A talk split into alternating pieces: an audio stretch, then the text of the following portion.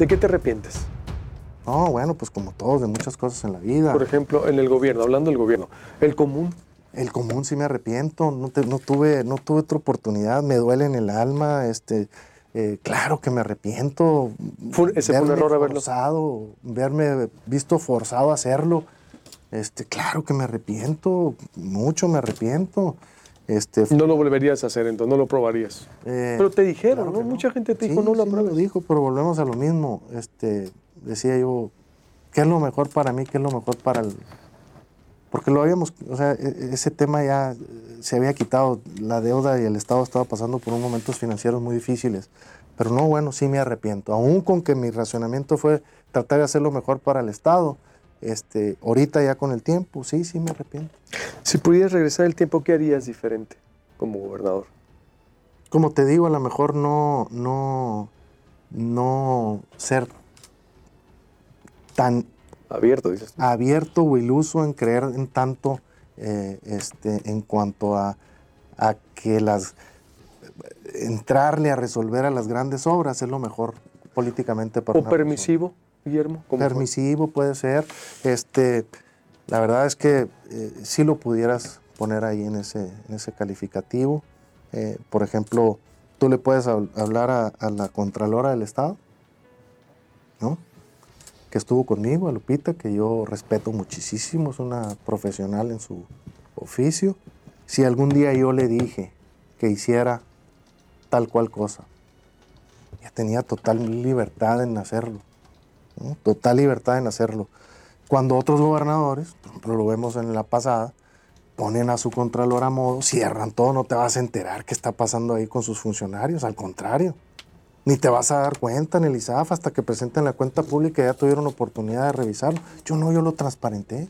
Y las acusaciones de moches que hubo fiscales, se mencionó a gente de tu familia incluso que participaron. ¿Recuerdas hace nueve años una entrevista que hicimos?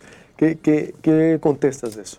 Pues todos los ganaron, ¿no? O sea, fue, la verdad fue, fue algo que eh, eh, lo, lo utilizaron. Moches por obra, que subió la cuota de 10 a 30%. No, pues me está hablando de los fiscales o de cuál. De los fiscales, no, de- de- de- las se ganaron. No, sí, pero no de lo otro. Es que dices, la Contraloría, ¿cómo trabajó? ¿Qué contestas ahora, nueve años después? Yo te pregunté, oye, se acusa de que hay una... Se piden moches del 30%. Pues mira, yo no me quiero, yo no me quiero poner una manta de, de santo, ni de mucho menos, ni, ni me queda, ni nadie, ni nadie de los que está viendo la cree. Pues te voy a decir que siempre lo he escuchado eso. En todos los gobiernos lo he escuchado, locales, federales, estatales. Tú piensas en corrupción y piensas en un político, en cualquiera. O sea, la sociedad lo tiene muy claro. Entonces, este, pues por supuesto que se ha escuchado eso y se escucha, y más cuando tú tienes este, la responsabilidad de gobernar un gran estado como el nuestro, ¿no? Pero sí las cobraron entonces en tu gobierno. No, por nada, yo, yo no me di cuenta nunca de eso, ni tampoco lo vi, y este, pero sí lo escuché muchas veces, pues, y te ponías a ver. Es más, yo creo que no hay ninguno de todas esas denuncias que sea por eso, pues, ¿no? Inclusive, pues hay casos muy resonados de, de, de- de algunos funcionarios que lo demostraron a, a- a pie, a flor de piel, que fueron inventados. Pues ningún funcionario tuyo dices tú se enriqueció. No, no, yo no te dije eso. que No, yo te pregunto, sé, no, te yo no sé nada de eso. Y si hubiera sabido, lo hubiera parado. Pero te puedo decir que ahorita, con el tiempo, ninguno ha sido acusado y hallado culpable en ese tema. Y yo tengo que respetar la presunción de inocencia y tengo que respetar eh, la, la- Porque yo sé lo que es eso, yo tengo que respetar la intimidad de su familia, porque si tú estás nomás diciendo que porque la gente dijo y esto, estás dañando familias, estás dañando niños, estás dañando eh, toda una generación. Yo no me voy a atrever a decirlo eso. ¿Tendría algo por qué pedir perdón, Guillermo Padres? No, por mucho en la vida, pues yo creo que todos tenemos mucho por qué pedir perdón. Este, me hubiera, dado- me hubiera gustado dar muchos mejores resultados, independientemente de los que yo te pueda estar presumiendo ahorita. Me hubiera gustado no ver, ver- no verme peleado con, los Yaquis, no verme peleado con Peña. Me hubiera gustado, obviamente, no verme peleado con Claudia Pavlovich, no haberme peleado con la CTM. Me hubiera encantado y me hubiera encantado no verme eh, este pues peleado con, con comerciantes y todos que vendían sus uniformes escolares. Me hubiera, me hubiera encantado volver el tiempo y poder haber encontrado esas formas, pues, ¿no?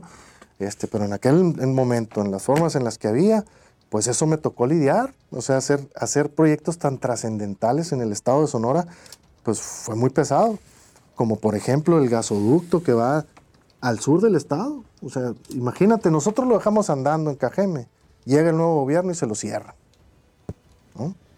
Nosotros nos comprometimos a hacer la presa Pilares y la dejamos caminando en los años y ya está funcionando. O sea, eh, lo que te quiero decir es que cuando uno tiene una visión estadística a largo plazo y se determina hacer las cosas, pues las hace. Y otros gobiernos que nomás les gusta flotar, pues, y, no se vale. Guillermo, Guillermo Padres ya perdonó. Tengo rencores muy, muy fuertes en mi corazón, claro que sí. Pues si me hicieron mucho daño. ¿Contra quién? Peña, me dijiste. Tengo contra Claudia Pavlovich y tengo rencor. Tengo contra Peña y muchos de sus funcionarios y muchos de los funcionarios de, Claudia que, no te los voy a mencionar, pero por supuesto que tengo rencor y le tengo rencor y eso sí lo voy a mencionar eh, este, a tres personas de Peña Nieto muy fuerte, a cuatro. ¿Quién? Osorio Chong, me amenazó y me cumplieron la amenaza. Me hizo mucho daño a mí y a mi familia. David Korenfeld mm, tuvo mucho que ver en querer cerrar el acueducto, ensañado en dañar a Sonora, y luego tuvo que salir él, lo corrieron por hacer uso de recursos públicos. Este, eh, una personaje en PGR que que él fue el que integró los expedientes, violando todos los derechos habidos y por haber de cualquier persona. Eh, Crisógono Díaz, este, alias el Quicho, que mira el tiempo, da la razón, ahorita está acusado de lavado de dinero y delincuencia organizada y está prófugo de la ley. Este Videgaray fue todo un personaje, este Videgaray eh, no, no, no, no. Muy duro con Sonora, una persona muy prepotente, una persona que nos hizo mucho daño y la verdad que fue parte de los actores. Nunca se le pudo olvidar pues su, camiseta de coordinador de campaña del PRI a secretario de Hacienda, ¿no? Y aún cuando se fue de ahí. ¿Qué te hizo, Videgaray? ¿Qué hizo? Porque lo acabas de... Nos quitó muchos recursos al Estado. La verdad que le limitó muchos recursos que le, que le correspondían al Estado, nada más porque no quería, no más por dañar políticamente al gobernador en turno. ¿Pero por qué? ¿De dónde viene el enfrentamiento? El 2012, de cuando vino la campaña presidencial, recuerdo que hubo un evento en Cajeme y ustedes operaron el PAN para que no llegaran camiones eh, con Enrique Peña Nieto y tú llamaste en un discurso el eh, copetón borrego o algo así, no recuerdo. Es decir, de ahí viene el enfrentamiento. De ahí viene. ¿Ese evento fue el detonante? Sí, y me acusó en aquel entonces de que yo no había dado permiso a los camiones urbanos que fueran a llevar a gente a su meeting. Y es cierto, no lo permití. ¿Lo aceptas? Sí, lo acepto. ¿Y por qué? ¿No querías que llegara el no no, que fue, no, no, quería que el gobierno ni nadie del gobierno interviniera en las campañas políticas. Y él estaba acostumbrado a que el gobierno le cediera todo. La verdad que lo cerré. No lo dejé que lo usara. Ningún candidato. ¿no? Que, que no usaran los camiones. Sí, que no usaran el transporte público, o sea, concesiones del Estado a favor de un candidato u otro. En este caso, ni del PAN tampoco, ni, ni, para Josefina Vázquez Mota. Nada, yo no lo permití. Pues. Entonces eso no, le gustó. y de ahí generó rencor de él hacia ti entonces. Mucho, pero aparte acuérdate que Sonora, Guillermo Padre, se empieza a agarrar cierto, que es parte de todo. Pues. Eso te digo, es un tema político de abuso de poder, que no se nos olvide eso. Cuando nosotros eh, llegamos aquí al gobierno del Estado, este, muchos de los panistas, este, pues la verdad nos hicieron muy buenos para las campañas. Y muchos panistas este, de aquí del Estado eh, tuvieron que ir y fueron llamados del partido. Eh, no estoy hablando de funcionarios, estoy hablando de muchos otros panistas. Estaban dentro de la estructura del PAN. ¿Fueron a operar a otros estados? Sí, Ganamos Sinaloa, ganamos Baja California Sur, este, estuvimos en Chihuahua, estuvimos en, muchos otros estados, como PAN, no te estoy diciendo yo no andaba ahí, no andaba, Pero obviamente ellos decían... No operabas tú, porque hasta tenías la fama de ser el estratega militar del... A lo mejor daba opiniones, sinceramente, porque le entiendo a eso. ¿no? ¿No se desviaron recursos de Sonora esas no, campañas? de ninguna manera, ni nunca hemos sido acusados de eso, eso fue otro tema. Ese fue un tema de partido, por eso te dije con mucho cuidado. No eran funcionarios, pero eran panistas eh, que sabían cómo operar campañas y obviamente en el momento en que uno podía, pues los asesoraba. Entonces todo eso fue retumbando en todo el estado. Ah, que la fregada, padres andan en Michoacán, padres andan en Veracruz, padres andan en Coahuila, padres andan en Baja Sur, ya nos ganó Sinaloa. Y obviamente ellos como priistas y yo como panista, pues empezamos a, a, tener cierto recelo y rencor, pues en donde quiera nos encontrábamos, pues, ¿no?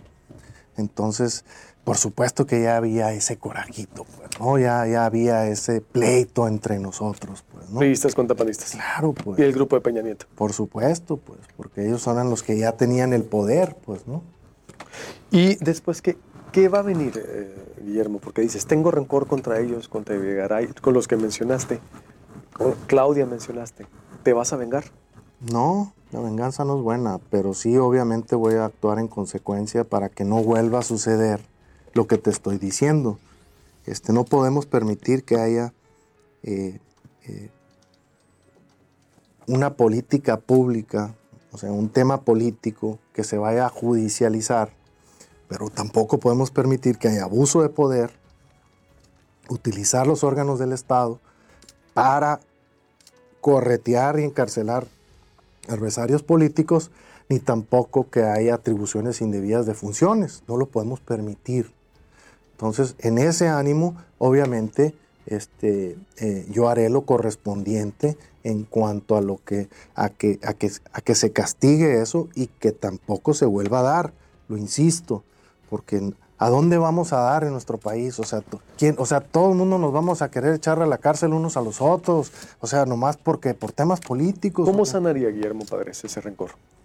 Dando esa lucha y, y, y obviamente no permitiendo que se vuelva a dar, ¿no? ¿Tú no te defendiste legal, legalmente contra funcionarios periodistas del sexenio pasado? Que si yo no me defendí. Sí. Por supuesto, pues si todas mis, mis acusaciones eran directamente de ellos. Este, eh, me defendí, por supuesto, ante los tribunales y di la cara. Di la cara a la sociedad. La sociedad pedía que Guillermo Padres transparente y diga qué pasó. Todo lo que tú dices, la sociedad decía que Guillermo Padres dé cuentas. Está bien, yo doy cuentas. Me presenté y he dado cuentas. Y cuentas muy claras en cuanto a mi patrimonio personal y en cuanto a los el, resultados de mi gobierno. He sido muy claro, he sido muy claro. Y lo he hecho. Con el dolor de mi alma, por supuesto. Yo creo que nadie, muy poca gente sabe lo que es estar en la cárcel para demostrar tu inocencia. Y muy poca gente sabe lo que es que te lastimen y que también encarcelen a lo que tú más quieres, que es un hijo. Entonces, si alguien ha hecho el esfuerzo de transparentar las cosas y defenderse de los adversarios políticos, he sido yo y mi familia. Lo hemos pagado. ¿Lo querían ver? Aquí estoy.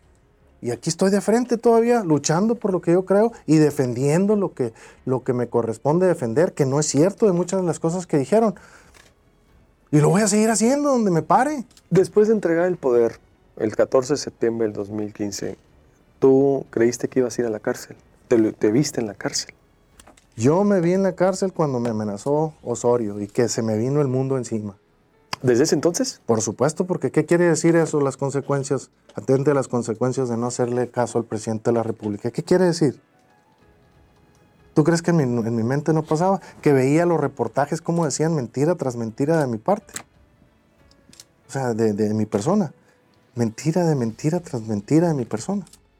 Ya veía yo que empezaban a hacer acusaciones sin fundamento. Por supuesto que lo vi ahí. Por supuesto que lo fui viendo en las diferentes acciones de mi gobierno. Y el día que remata la idea en mi mente y me estremece mi corazón fue el día que me le enfrenté al presidente por la irresponsable manejo del río de Sonora, la contaminación del río de Sonora, donde lo denuncié públicamente a sus funcionarios públicos que no hicieron lo necesario tanto para prevenir como para atender el desastre del río Sonora y fue el único gobernador en el estado que le puso un desplegado al presidente de la República reclamándole su ineficiencia en el tema. Y a los delegados.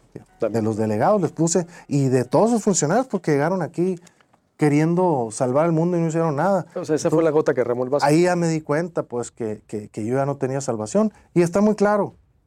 Esto fue en el agosto, en agosto del 2014. Eh, 2014 septiembre, octubre, noviembre me ponen la, denuncia. Cuando ellos andaban queriendo salvar cara ahí de, de qué hacían y no hacían en el río de Sonora, eh, que nos sacaron al gobierno del estado, que ellos estaban haciendo.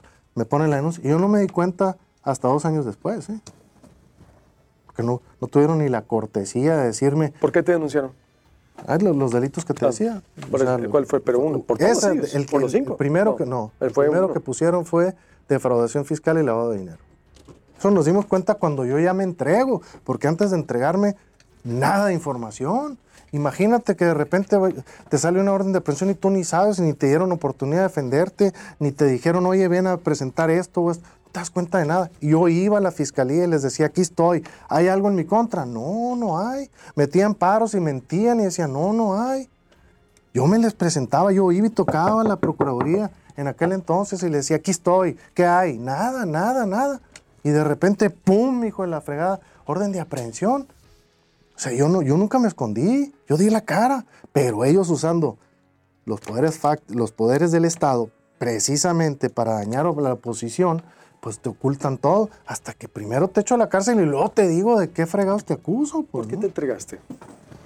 Porque no está en mí andar, no enfrentar mis problemas, porque a mí me quedaba muy claro que la gente quería saber, querían que yo acudiera y demostrara eh, todas las acusaciones y las aclarara todas las acusaciones. Y porque yo no podría ver a mis hijos a los ojos y decirles, su papá es un collón y, anda corriendo. Su papá enfrenta la situación y ustedes enfrenten todos sus problemas. Los problemas no se van a acabar por ignorarlos, se van a, solucionar enfrentándolos. Y yo no tengo por qué andar corriendo, pues sí, ¿por qué voy a andar corriendo? Yo me entregué voluntariamente para decir, aquí estoy, a ver, ¿qué te me acusas? Y ahí es donde me di cuenta. Ahí es cuando me doy cuenta de... de, ¿No te arrepientes de haberte entregado? Sí me arrepiento, porque ahí hubo un acto muy cobarde, que fue donde agarraron a mi hijo. Mi hijo me iba en la defensa, mi hijo iba acompañando a su papá. Yo estaba haciendo lo correcto de irme a entregar. Y ahí cobardemente la PGR inventa otras acusaciones y le saca una orden de aprehensión a mi hijo. Porque después me entero que estaban viendo ellos cuando me estaba entregando, porque fui primero con Ciro Gómez Ley. Y, ellos estaban diciendo, ah, nos está retando el gobernador. Ah, sí, pues ahí les va. Yo me enteré eso. Así fue en la oficina del procurador sentados. Ah, nos está retando. Pues ¿a dónde le pegamos? ¿Dónde más le duele? Agarran a su hijo. O sea, lo vieron como burla o que te habías entregado. Te andaban buscando porque andabas, porque andabas prófugo, no recuerdo, el Interpol te estaba buscando. No, yo no estaba prófugo. Bueno, según Interpol en ese momento. O sea, ellos te andaban buscando y de repente apareces y te entregas y dijeron, ah, bueno, como castigo agarramos a su hijo. Claro, porque yo fui a ver, o sea, yo fui y les dije, a ver, aquí estoy, ¿de qué me acusas? Yo no tengo nada que esconder. Dime qué me acusas y te lo voy a aclarar. Entonces lo tomaron como un reto. Y dijeron, ah, sí, le voy a pegar en donde más duele. Pero te claro primero, yo no anduve profe. Yo estaba en la Ciudad de México, esperando a ver qué es lo que estaba pasando jurídicamente, porque te digo, yo no sabía, oía por medios. Pero sí recuerdas, ¿no? Que el Interpol ellos habían emitido. Pues oía yo, pero yo nunca tuve un papel en mi mano que me dijera que yo estaba incriminado. Nada, yo estaba en México tranquilo. No, estabas, no te escondiste. Claro que no, y nunca me voy a esconder. Hasta que llegó el momento en que ya, ya, en los medios de comunicación nos enteramos de que había una orden de aprehensión. Ah, carajo, pues no pudimos hacer nada jurídicamente. Yo voy y lo enfrento directamente. ¿no? Entonces ellos sintieron ese, ese, esa, ese reto y se van cobardemente en contra de mi hijo. Jovencito, estudiante, nueve meses lo tuvieron. Se te hace justo nueve meses. Conmigo lo que quieran. Conmigo lo que quieran. Pero con mi familia no. Eso no se vale. ¿De quién vino la orden contra tu hijo? No sé. Yo lo que sé es que ahí en ese momento se tomó la orden, se tomó la decisión de que fueran por él. ¿Qué sentiste cuando supiste que tu hijo o lo habían también eh, detenido? Porque tú sabías después de la entrevista, sabías que te podían detener en ese momento. Era un riesgo. Sí, yo, estaba consciente, yo, lo iba a enfrentar. Eh, fue un tema muy difícil, pues, o sea, se me derrumbó el mundo. Yo creo que perdí conocimiento cuando me enteré que, que también le habían hecho eso a mi hijo, ¿no? Fue un tema muy difícil. Este, yo estaba y iba listo a enfrentar eso el tiempo que fuera necesario para aclarar eh, los temas que había que aclarar. Este, pero lo de él sí no, no, no, no estaba presupuestado. No, pues no estaba nunca en mi mente, nunca empecé que fueran a, a ser tan, perdóname la palabra, pero tan coches, ¿no? De quererse en contra de la familia, ¿no? Hasta eso, pues que son personas sin escrúpulos, ¿no? Y dañar a un jovencito de esa forma, mm, ir a, recluirlo al altiplano, con los criminales más peligrosos del país, este, se me hizo el colmo. Y te lo tengo que decir, pues, o sea, sí me partió el alma, me partió el alma, me partió el corazón, me, deshizo, me deshizo, y como te digo, eh, eh, el tema de él. Tal grado de que llegó un momento este, en el que pues ratificas, ¿no? Que, que, era una estrategia para quebrarme. Y sí me quebraron. La neta sí me quebraron. Este, porque a los meses llega la PGR con una oferta. Me dice, si te declaras culpable de todos estos delitos, tu hijo va a salir. Pues, ¿Dónde firmo? Por supuesto que te firmo. Ahí se ve, la, ahorita con el tiempo se ve la profundidad de la corrupción de estas personas, del abuso de poder, pues, o sea, no se vale, pues. Este, yo estaba dispuesto, claro que sí. Claro que sí, con mucho gusto lo firmo. Pero mi hijo, si recuerdas, él trabajaba en el despacho de Lozano. Y pues los abogados ahí, pues eran sus amigos y lo iban a ver, también como parte de su defensa. Y un día eh, llegan ahí a mi, a mi celda y me dicen, mm, tu hijo te va a hablar. La firma iba a ser el viernes. Él tenía derecho a una llamada y me iba a hablar un miércoles, algo así. Y llega, esta persona y dice, te va a hablar tu hijo. pues yo no había hablado con él un chorro de tiempo, pues imagínate. Y este, llegó la hora y me dijo, pues imagínate oír la voz de tu hijo por primera vez en muchos meses, ¿no? Este, pues después de saludarlo, este, saber que estaba bien, este me dice, oye papá, ya sé que quieren que firmes para que yo salga.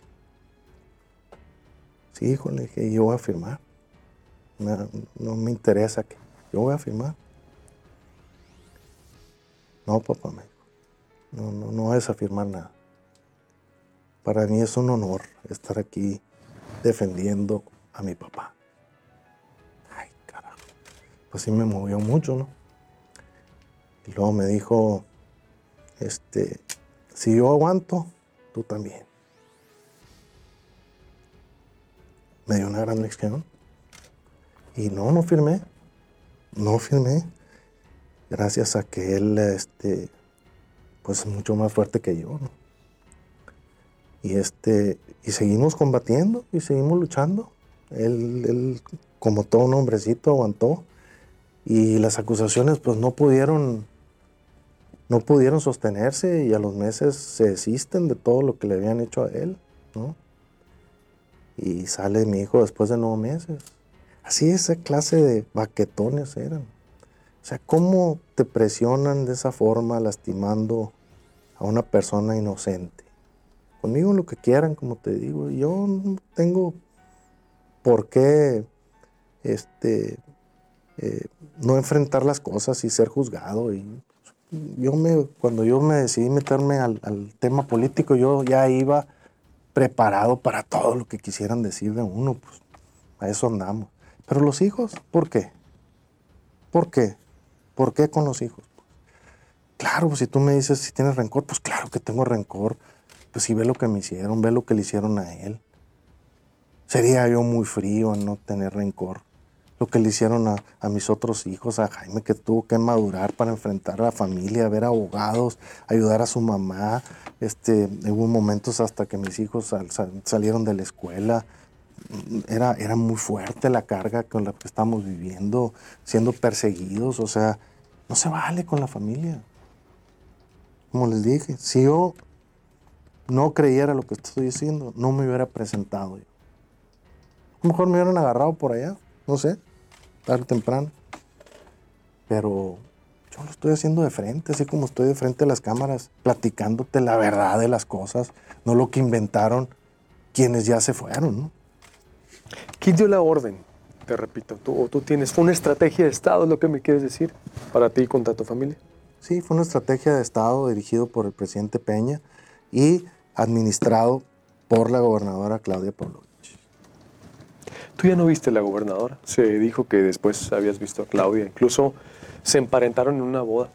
Incluso. Es decir, que ella no fue, no, sí, no, no fue, no sé si fue, pero digo, qué difícil situación, vaya, en el sentido de que todo lo que se dio después. Pues Sonora es muy chiquito y al final de cuentas, pues todos nos conocemos de alguna forma u otra, ¿no? ¿Tú ya no viste a la gobernadora? Eh, no, hace mucho que no la veo. Hace mucho que no la veo, este. No, no traigo muchas ganas. No Mm, ¿Cuándo la viste? Dice, hace mucho que no la veo. ¿Desde cuándo no la ves? Pues ya ni recuerdo. Ya ni recuerdo. La verdad es que me, estás, preguntando en un momento en el que me acabas de hablar de los rencores. No creas que traigo muchas ganas de, acordarme de eso. ¿Cómo sobrellevó, sobrellevó la familia eh, Padres Dagnino todo esto? Pues fue una forma muy difícil. Nos hicieron mucho daño, Luis Alberto. Este, mucho daño, mucho daño. Este, eh, yo creo que apenas estamos, eh, este, pudiéramos decir, sanando. Fue un daño irreparable el que nos hicieron a, todos. Este, imagínate jovencitos en la escuela, niños en la escuela, todo lo que se dijo injustamente. Y si era algo que se tenía que decir, ¿por qué lo hacen de esa forma pública cuando yo gané amparos para que dejara de hablar la gobernadora de mí? ¿no? Porque no tienen por qué estar ventilando temas jurídicos en, el medio. Este, batallando económicamente, de muchas, muchas formas, pues, ¿no? Este, pero gracias a esto viene y no estoy diciendo para tirarme al piso, no me tiro al piso, yo voy a salir adelante y mis hijos saben trabajar y yo sé trabajar y yo no le necesito pedir nada a nadie, yo voy a arreglar las cosas y yo voy a salir adelante y sé cómo hacerlo y siempre he sabido cómo hacerlo. pasado momentos difíciles, sí, pero también momentos muy buenos. Entonces, no vamos a andar. ¿Por qué llegó a ese nivel? ¿Por qué llegó a este nivel de enfrentamiento? Porque pues me le enfrenté a los poderes. Sí, obvio, me queda claro que sí. me, queda claro que Peña Nieto, sí, pero ya después Sonora. Me, refiero a Sonora. ¿Por qué, ¿por qué terminó todo eso? Si tú me dices una cosa, si me dices, ¿cómo le hago para que no me pase lo que te pasó, te pasó a ti? En primer lugar, pues no seas gobernador, ¿no? En segundo lugar, no te pelees con el presidente de la República. Tiene el bat, los guantes, la pelota, el umpire, tiene el cuadro, tiene todo, ¿no? O sea, no te pelees, ¿no? Y este, yo no me quería pelear, pues yo ya sabía las reglas del juego. Pero pues no me dejó. Pero es a nivel Sonora. Me queda claro que Peña Nieto, todo lo que dices, que ahorita. Pero a nivel Sonora, ¿por qué llegó, se escaló a ese nivel? A eso me refiero. Pues porque. Aquí ya Sonora, digo, ¿por qué se llegó la persecución a ese límite que me describes? Pues porque el pleito con el presidente y el pleito con Lo compraron aquí. Por supuesto, era una estrategia, pues, ¿no? Y le estaba dando más votos. Cada vez que Claudia Luis decía, los voy a meter a la cárcel a estos corruptos, le daba votos, pues. Y ella estaba encendida y se creyó su mismo discurso y verás y que vamos a ir atrás de ellos y todo. Se lo creyó. Yo no sé, en ese momento pues les daba votos.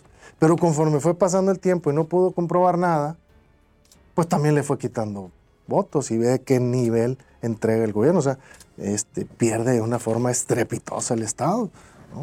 Entonces, ella misma, eh, por eso es muy peligroso lo que tú haces y lo que tú hablas.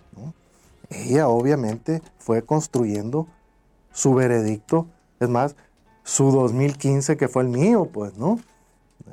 Entonces, este, no te pelees con el presidente de la República y, el gobernador del estado no debe, no debe usar el poder para perseguir adversarios políticos.